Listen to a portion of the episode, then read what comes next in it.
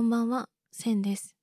この番組、心の隙間にプリンは、私、センが考えていることや感じていることを素直な言葉でアーカイブしていきたい場所です。喉の調子はまだ良くないので、まだお聞き苦しいところあるかと思いますが、喋りたいので、なんとか編集して配信します。配信を始めてから、こんなにも私の中に話したいっていう欲求があったことに自分で驚いています。さて、お便りを紹介します。リスナーネーム、カフェイン弱尾さん。センさん、こんにちは。カフェイン弱尾と申します。いつもお世話になっております。弱尾さん。講師ともにって言うと、なんか変な感じだけど、こちらこそ講師ともにお世話になっております。いつもありがとうございます。岩尾さんのポッドキャスト番組、私がサイコさんのリスナーだと勝手に思ってるんですけど、こう、岩尾さん自身が感じたことだったり、あと、経験したこととか、いいこともそうですし、あまり良くなかったことも含めて、こう、素直にあの話せるってすごく勇敢だなと思ってロールモデルにしている番組の一つです。みんなも聞いてみて。続き読んでいきます。えー、センさんは沖縄出身とのことですが上京されてきた頃の夢決意野望苦悩挫折など印象に残っている思いや出来事はありますか？僕は神奈川県出身です。子供の頃から東京は目と鼻の先でした。僕にとっての東京はスーパーに欲しいものがないから他のスーパーに行くように、横浜に店がないから東京まで行こうというただの選択肢の一つでしかありませんでした。これね。田舎者からすると行こうと思えば行ける距離に東京があるっていうのめっちゃ羨ましいです。いいね。はい。ね続きね。えーそんな中で先日、東京タワーは登れないという本を読みました。これは、状況ボーイズというポッドキャスト番組の MC お二人が上京してきた頃の感情を言葉に乗せたエッセイ本です。この本からは、状況という言葉に含まれるエネルギーの大きさが感じ取れました。東京生活への夢、憧れ、それらと実生活のギャップなどなど、様々な感情が状況という言葉に合わせて綴られていました。読み終わって真っ先に思ったのは、自分は地方出身の方の感情を何も知らないでした。お恥ずかしながら、これまでは目の前の人がどこ出身か全く気にかけたことがなく、状況による気持ちの揺れ動きなんて想像もしていなかったのです。地方出身の方のお話をもっと深く聞いてみたいなと思っていた時に、センさんがポッドキャストを始められたのを発見しました。しめしめ、ちょうどいいぞということで、こうしてお便りを書いている次第です。差し支えのない範囲で構いませんので、当時の様子をお聞かせいただければと思います。長文失礼しました。寒さも強まってきましたので、お体にお気をつけてお過ごしください。いや、洋さんの文章ってすごく読みやすいですね。ありがとうございます。さすがっす。状況ボーイズは私も大好きで聞いてます。お二人ともなんというかとても知性的でお話の流れとか言葉選びがしっかりされているからわかりやすくてでそれでいてクスッと笑えるポイントも作ってくれてたりしてライトに楽しく聞けますよね。私はあの最近もご自身たちでネタにされてましたけどお二人がこれってどうなんと切れてる回が大好きです。ポッドキャストウィーケンドでお会いして写真まで撮らせてもらったのにエッセイ本欲しいですっていうのをすっかり忘れていて先日渋谷まで足を伸ばしての MC の一人の小太りさんの他のエッセイ本もまとめて東京タワーは登れないを買いましてでこの東京タワー登れないだけ急ぎ読了しましたうんしかしこれは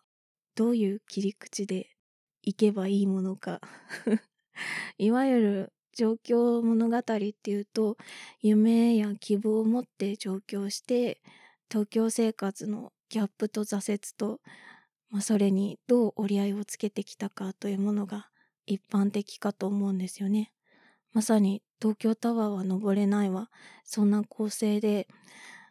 まあ、普段のポッドキャスト聞くだけでは見えてこなかったお二人のちょっとダメなところまで赤裸々に語られていて遠い存在だった彼らを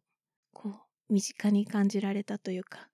意外と破天荒なんだなとかとても面白かったです。私に関して言えば地元と人生に絶望して。これから先を私が私として生きていくなら外でやっていくしかないという排水の陣のもと上京して、えー、ゴリゴリに生活基盤の開拓と構築を泥臭くやってきたものでこの三十数年生きてきた今までの人生で一番辛かった時期で。とてもとても美しい物語とは言い難いものですと最初に申し上げておきます。一応このお便りを送ってくださったカフェイン岩尾さんにちょっと連絡を取ってなんかだいぶ暗い話になるけど 大丈夫ですか？って聞いたら聞きたいですっておっしゃってくれたんで話しますね。今回のエピソードは、多分暗い話になるので今元気ない人は元気なタイミングで聞くことをおすすめします。で元気な人はねここで一時停止をしてお酒をご用意ください。いい いい酒の魚になります。多分。はい。お酒の準備はよろしいでしょうか。乾杯。えー、まずは、そうだな。沖縄出身の人って、私も含めて基本的に沖縄が大好きなんですけど沖縄から絶対に出たくない人と絶対に出たい人に二分されるんですね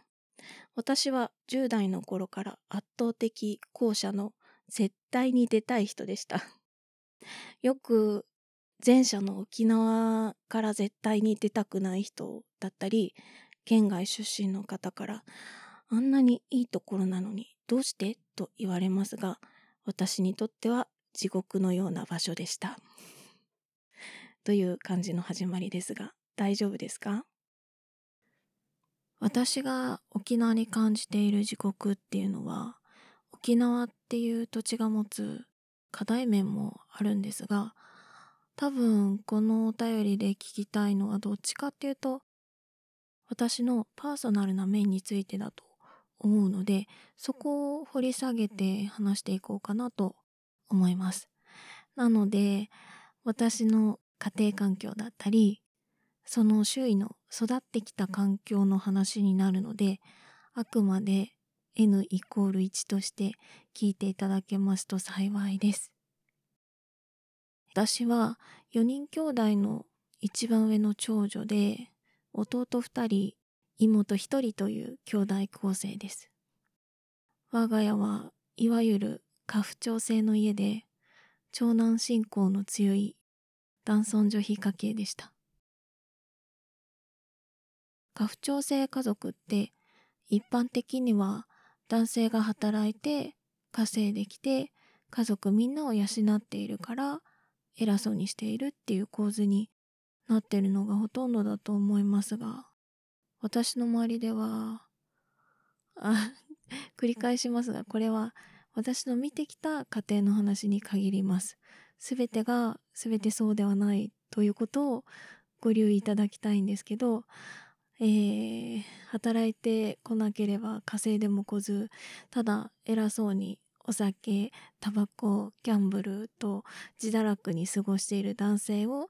女性が養うという家庭が多かったですね。我が家の父は看護師という仕事を定年まで勤め上げて今はガシガシ仕事をしている人なのでそのあたりはまだいい環境ではあったんですが問題だったのは弟とその弟に対する親戚家族からの評価です。沖縄では男の子に生まれると何をやっても褒められるんですね。足が速ければ運動神経がいいともてはやされ、たまに100点を取ったらお小遣い。友達がいるだけで人徳に熱い、などなど。方や女の子は男性にとって都合のいい存在であるか否かが評価基準になります。まあ、つまりですね、働かない男性を養い、かつ家事も完璧にこなし、えー、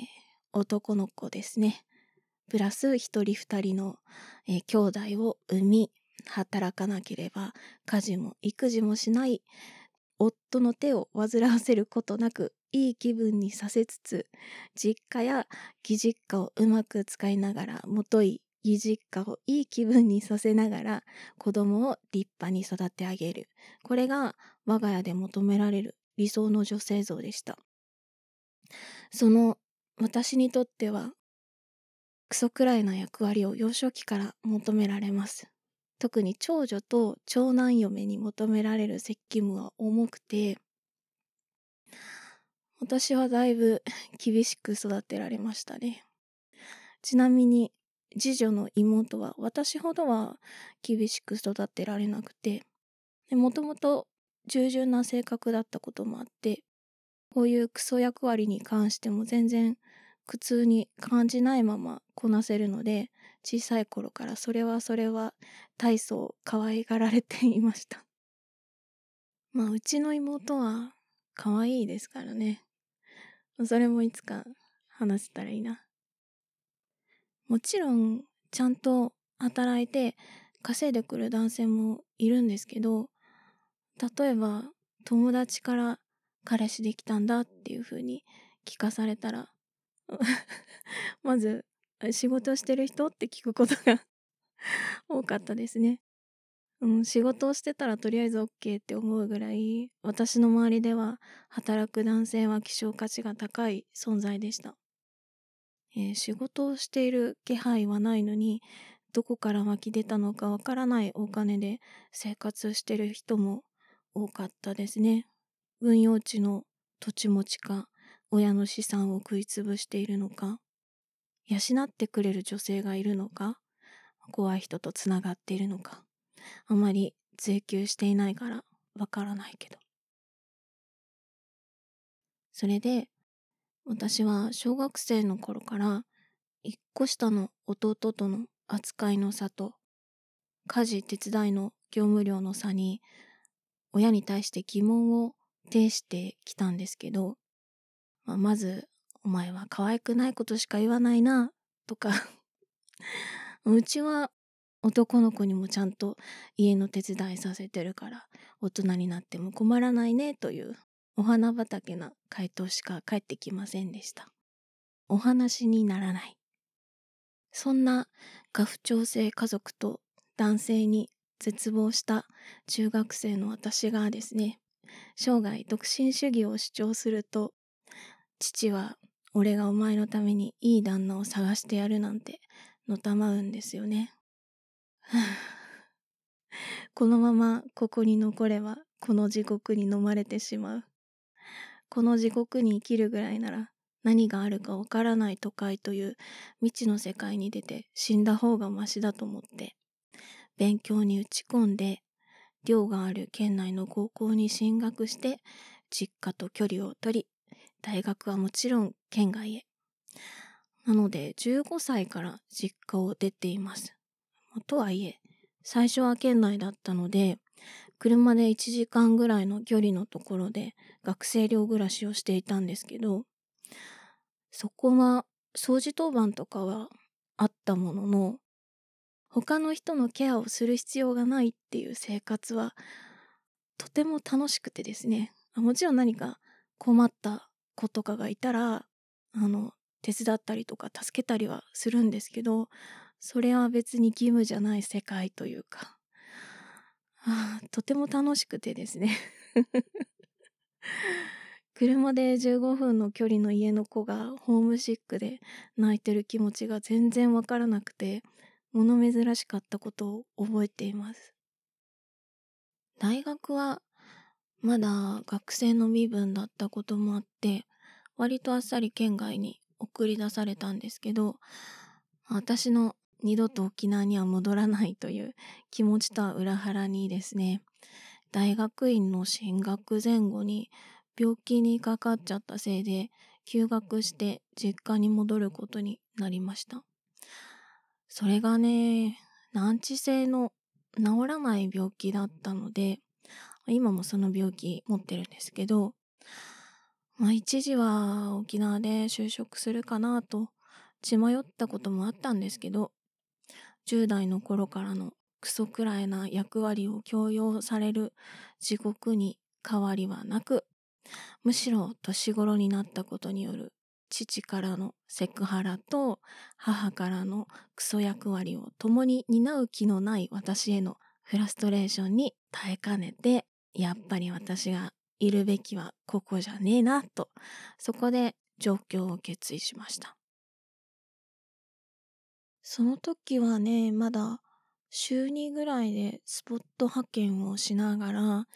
家事しながら、ゆるゆる社会復帰リハビリをしていたんですけど、あ、もう無理だ、ここ、と思って、よし、上京しようと決意した3日後にはフルタイムの仕事を決めて、で、その日のうちに話がありますと。母と話をしまして、1年後に上京しますと宣言をしました。うん。最初に言った通りですね、沖縄には絶対に出たくない人と絶対に出たい人に二分されるんですけど、これってつまり沖縄にいる人っていうのは沖縄から出たくないから出ていない人と沖縄から出てみたけど本土が合わなくて帰ってきた人しかいないんですよね。まあ、そう、そうじゃない人も中にはいるんですけど、うん。まあ、大体がそのタイプですね。うちの両親は後者の沖縄から出てみたけど、本土が合わなくて帰ってきた人なんですけど、まあ反対しかされなくてですね私の両親は私のことを人間関係を大事にできないどうしようもない人間だと思っているので昔からその人間性ではどこに行ってもやっていけないよっていうふうに日常的にあの人格否定されてたんですけど。ひどいな。それにとどまらずですね、東京の人は冷たいよ、危ないところだよという田舎あるあるに始まり、当時は20代半ばだったんですけど、ちょうど本土に疲れた人たちが戻ってくる世代だったり、あとは沖縄で20半ばっていうと、もう結婚して子供いるっていうのが割と普通だったりするので、この年で状況なんて遅すぎるとか、まあ、お前なんかがやっていけるはずないだろ。どうせまたすぐ帰ってくるよ。金の無駄だよ。などなど、まあ、心配もあったんでしょうけど、えー、私に両親から投げかけられた言葉はこんな感じでした。酒飲むか。乾杯。家族に何度も絶望して状況に向かって一心不乱だった私には文字通りですね。両親からの言葉っていうのは火に油を注ぐガソリンにしかなりませんでしたね。で貯金のめども立って状況まであと3ヶ月といったところだったかな。あの母の方からなんか私が突然上京するって無茶なことを言い出したと吹き込まれた母の兄弟ですねがしゃしゃり出てきまして。お母さんはあなたのことを心配してるのよ。どうして東京なんて行くの？置いていくなんてかわいそうじゃない。などと 言われますが1年前に話してもうやれるもんならやってみろみたいな そんな感じで了解はもらってましたし、まあ、可愛い可愛い長男くんも、末の弟くんも、妹ちゃんもいるし、私だけいなくなっても困らないから、と強行しました。で、最終的には、いつでも戻ってきていいからね、と涙ながらに送り届けられました。我が母ながら頭痛が痛いです。彼らは私が決めたことっていうのは絶対に曲げずにやり通すっていうことは未だに分かってないみたいなんですけどこのままこの暴れ馬を攻め抜けばあっさり家族の縁を切ってどこか知らないところでのたれ死ぬとでも思ったんでしょうね。それは正しい見立てです。この状況前から状況にかけてですね沖縄で懇意にしていた人にことごとく足毛にされるという出来事が立て続けに続いたこともありああもうこの時の メンタルは凄まじくて 私の沖縄からの断絶を強固なものにしました。これもまたいつか話すか。なので上京した時の心境というとやっと解放されたっていうもはや安堵にすらならないとてつもない疲労感の中絶対に帰らないためにはどうしたらいいかっていうのを一心にこの 東京砂漠で一人生き抜くための PDCA をひたすらに粛々と回し続ける日々でした。当時はあまりにいろんな人に「お前はダメだ」って言われまくっていたのでこの選択も間違えてるのかもしれないっていう不安はあったんですけど。もう私はあの沖縄にいるのが無理だったので間違えてしまったとしてもね。あの沖縄で生き地獄を生きるよりもここで無理して踏ん張ってバカだったな。無茶しちゃったなって。そうやってやりきってのたれ死ぬ方がいい人生なんじゃないかっていう気持ちの方が大きかったですね。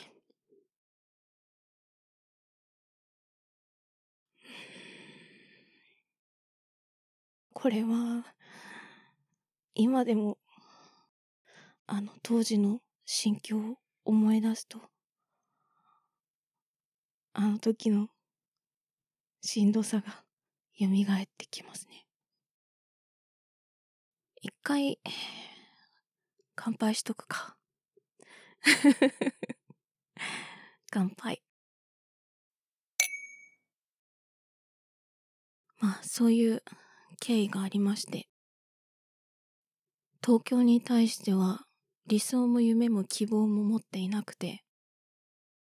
なんなら親と親戚から干渉されない物理的距離を取るというのが必須条件だったので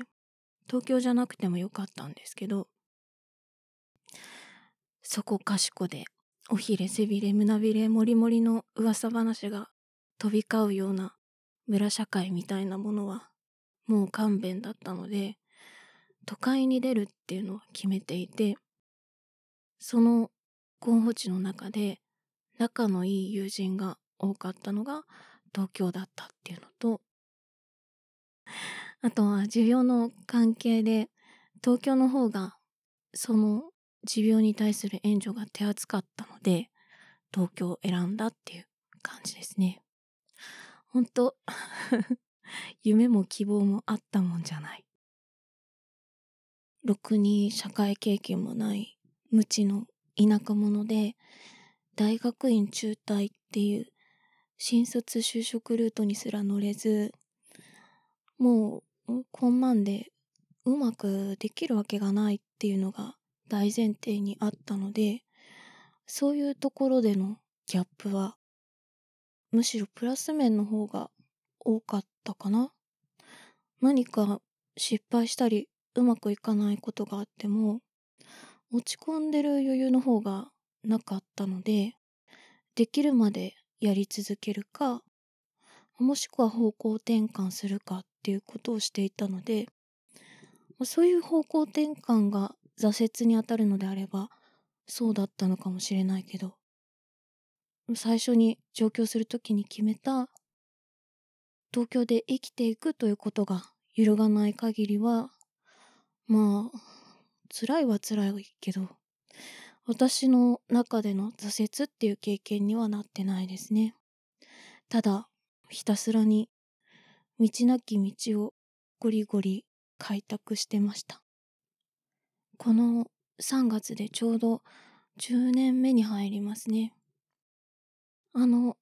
一文なしから今に至るまで。9年か。仕事も大変だったな。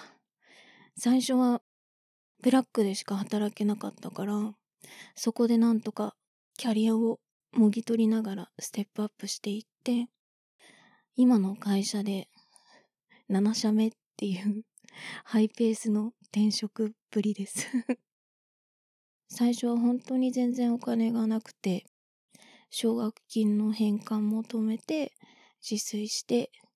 それなのに息吸って吐くだけで赤字で職場の懇親会という名の自費なのに強制参加のおじさんを接待する飲み会を給料安すぎるから無理と総務と交渉した結果不参加許可を勝ち取ったり勉強して資格も取ってブラック企業を渡り歩いてなんとか今ですね月々貯金できるぐらい生活に余裕ができました。奨学金は去年完済しました。すごいでしょ今では自信持って上京してきてよかったって思っていますああ、そういえば、当時は、10年後の私に、私はここで生きていくって決めたんだけど、バカな選択だったと思うって、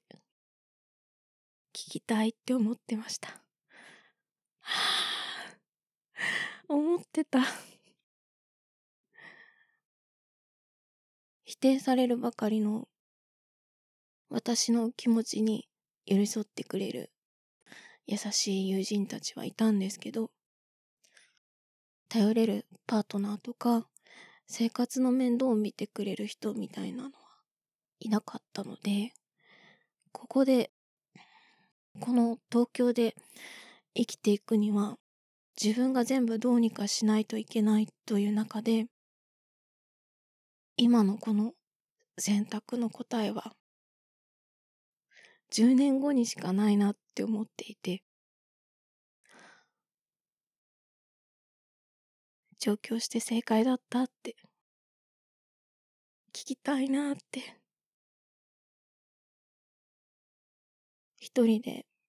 寒い部屋で 泣きながら思ってたな。思ってたな。大丈夫だから、このまま頑張っていいんだよって抱きしめてあげたいね。一個だけ、あの頃の私に謝りたいのは、生活構築のために 体にムチ打ちすぎて、持病を再燃させてしまったことですね。状況当時は、あんなに元気だったんだけどな。それが上京した後の一番の失敗で挫折かもしれません。でも、今はしばらく休んでも生活できるだけの経済力はあるし、支えてくれるパートナーもいるので、当時よりははるかに幸せな状況ではあるんですけどね。最初にね、あ、もう、ここで死んだ方がマシだからっていう 気持ちで突き進みすぎたよね。いやー、反省してます。健康はここ数年のテーマで。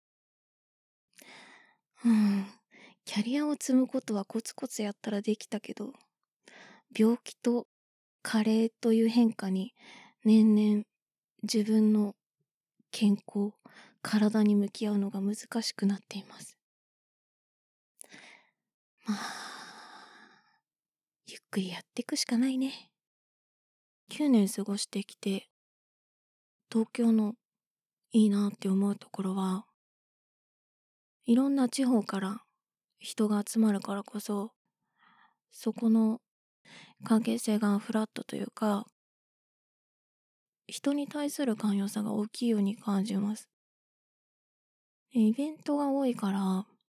交友関係を広げようと思えば、いくらでも広げられるあたり、私にはすごい合ってますね。あ、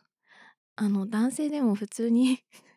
いい人がいっぱいいるって知れたのは良かったです 偏見にまみれている。今の私にとっての東京は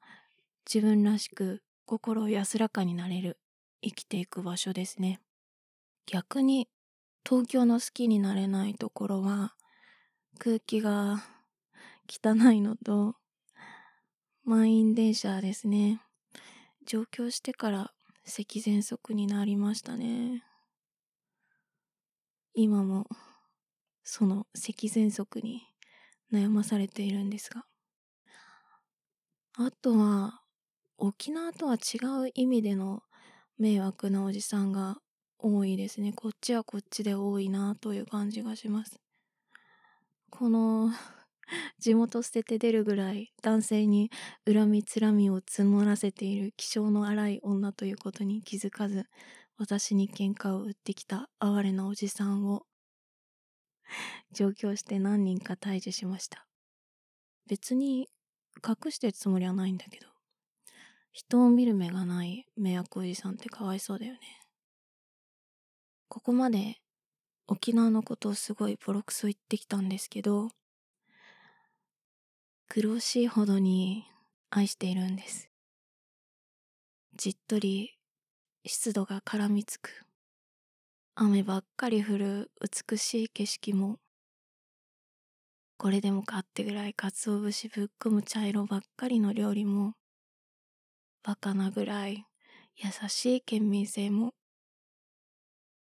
出来婚続出する青年会が演舞する、めちゃくちゃ痺れるエイサーも、酒ばっかり飲むどうしようもないおじいが泣きそうなぐらい感動する民謡を歌うのももうみんな愛してます。私が沖縄が嫌になってもう全部捨てて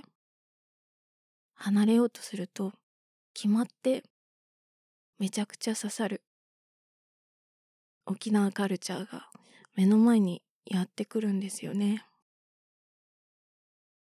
もう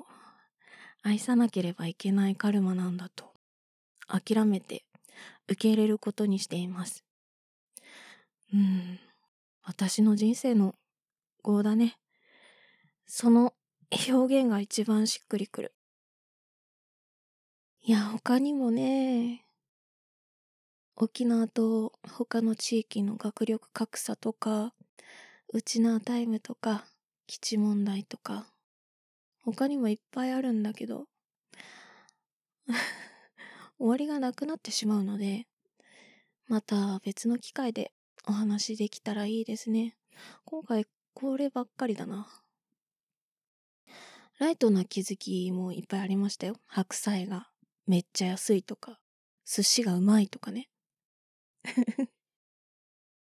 最後にですね、せっかく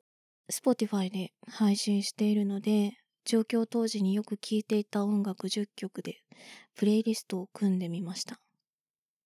概要欄に載せておきます。その時の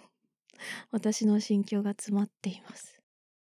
すぐ非公開にするかもしれないので、曲名と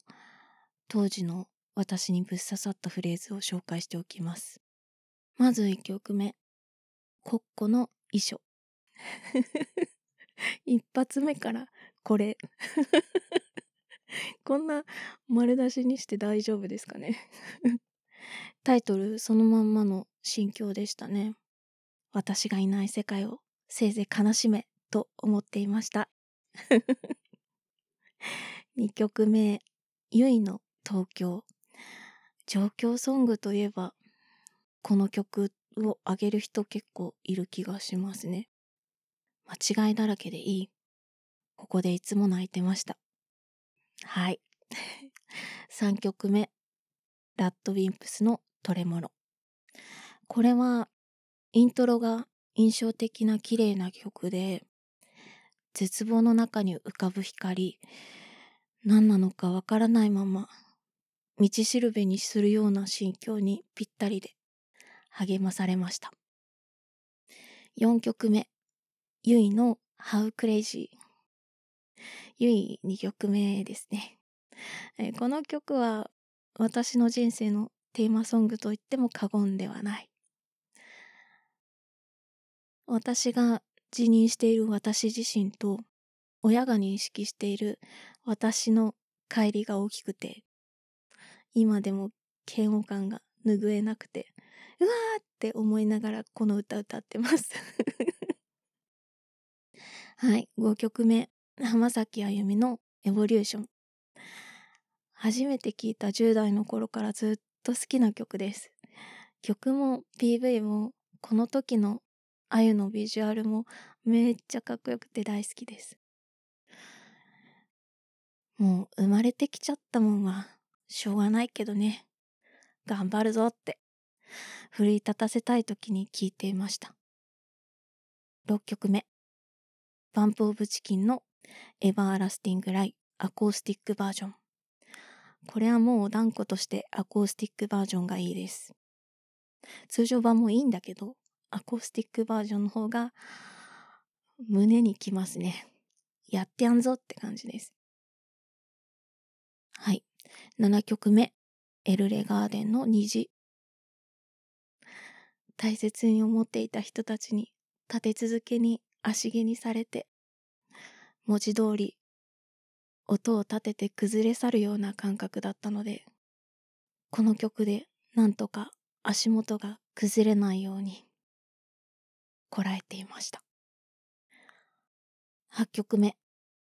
クイーンの「アナザ One Bites the Dust」Bites the Dust。合ってる？これはちょっとダークな雰囲気と細かく刻まれるリズムが感情を殺して状況準備に没頭していた時の心境にはまっていました。満足するわけないよってこんなところもうすぐ離れてやるんだからなって思っていました。9曲目コッコのプロメリア。はいコッコも大好きなので2曲入っています。この曲は私の中にある沖縄の原風景が匂いとか温度湿度までブワーッと蘇ってくる曲であの当時はいつも泣いてました。また泣いてるよこの人。はい。最後ですね。10曲目、えー、コキアの調和音 with Reflection これは勝手に瞑想ソングだと思ってるんですけど精神統一的に聞いて歌っていました。コキア語で書かれていて召喚系です。面白い手法で作られた曲なのでぜひ歌詞とともに聴いてみてください。はい。ということで大長編と なりましたね。胃もたれしてないですか？大丈夫ですか？お酒美味しく飲めました？あ聞いていただいた方のいい酒の魚になれたなら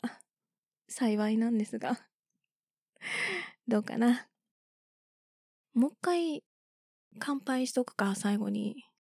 ね。沖縄の飲み会は何回も乾杯するっていうので有名です多分。多分ね。乾杯。え、今回お便りいただいてこのトークテーマをリクエストいただいたカフェイン岩尾さん。これが私の状況物語です。大大丈夫だったかな？こんな感じで。大丈夫であることをお祈りしております。何はともあれ、えー、ありがとうございました。はい。いつかは話そうと思っていたので、よかったです。はい。ということで、締めます。この番組を見つけてくださった方は、感想だったり、こういうことについてお話聞きたいなど、リクエストがあれば、概要欄に記載のメールやフォーム、えー、各種 SNS の DM からお便り、リアクションをいただけると大変嬉しいです。メールアドレスは sukimapudding.gmail.com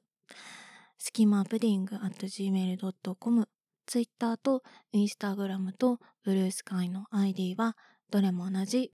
sukimapudding スキマプディングです。各種 SNS での感想の投稿をしていただける場合には、えー、ハッシュタグ、キマプリ、ひらがなのキマにカタカナのプリでお待ちしております。えー、ということで、一番好きな沖縄料理は油脂豆腐汁な線でした。油脂豆腐っていうのは豆乳ににがりを入れてちょっといただけみたいな感じのほとんど豆乳みたいな豆腐なんですけどこれが美味しいんですよ。沖縄の豆腐は油脂豆腐に限らず全部美味しいってもう15年ぐらい言い続けてるんですけど賛同者がなかなか現れません。誰かわかる人いますか？それでは今晩もいい夢をおやすみなさい。